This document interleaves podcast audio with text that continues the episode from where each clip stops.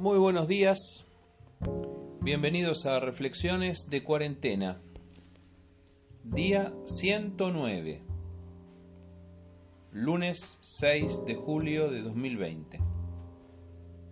Hoy compartimos comparaciones. La hierba se seca y las flores se marchitan, pero la palabra de nuestro Dios permanece para siempre. Isaías capítulo 40, versículo 8, en la nueva traducción viviente. Isaías escucha una voz que le dice que grite. Grita, le dice Dios. Isaías no comprende y pregunta, Señor, ¿qué debo gritar? La respuesta de Dios no se hace esperar. Grita que los seres humanos son como la hierba, su belleza se desvanece tan rápido como las flores en un campo. Esta es la primera comparación de este pasaje. Las personas somos como la hierba del campo que hoy da unas florcitas hermosas y mañana se seca. Porque Isaías hace más explícita la comparación cuando dice, la hierba se seca y las flores se marchitan bajo el aliento del Señor, y así sucede también con los seres humanos. La brevedad de la vida, lo pasajero de nuestra existencia, queda plasmado allí con claridad meridiana. Ni que hablar de la belleza de nuestra juventud, que algunos ya empezamos a preguntarnos dónde quedó.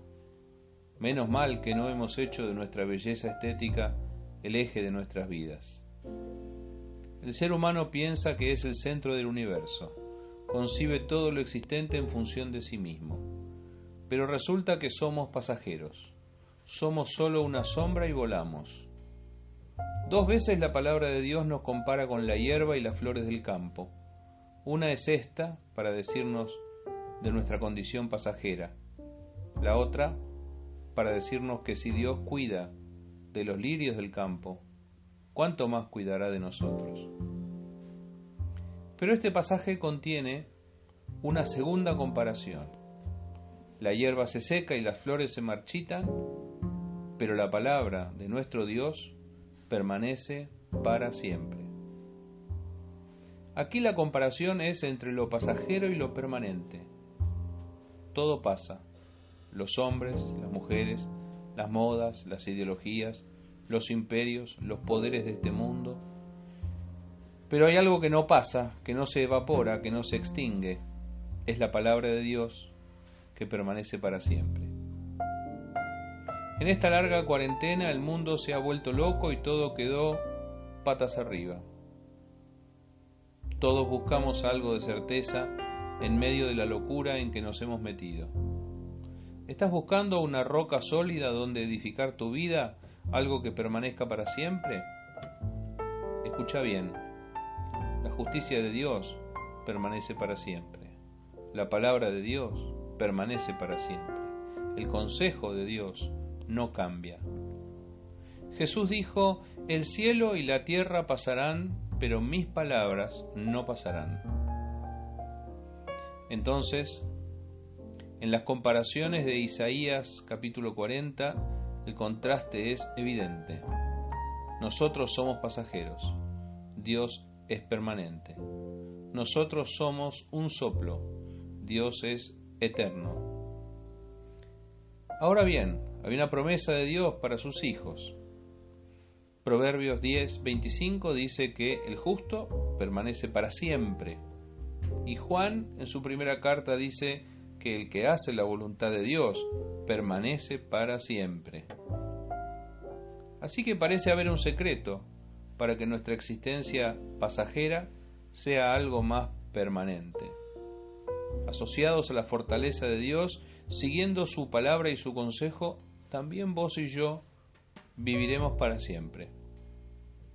Me quedo pensando por qué Dios le habrá dicho a Isaías que grite aquellas cosas.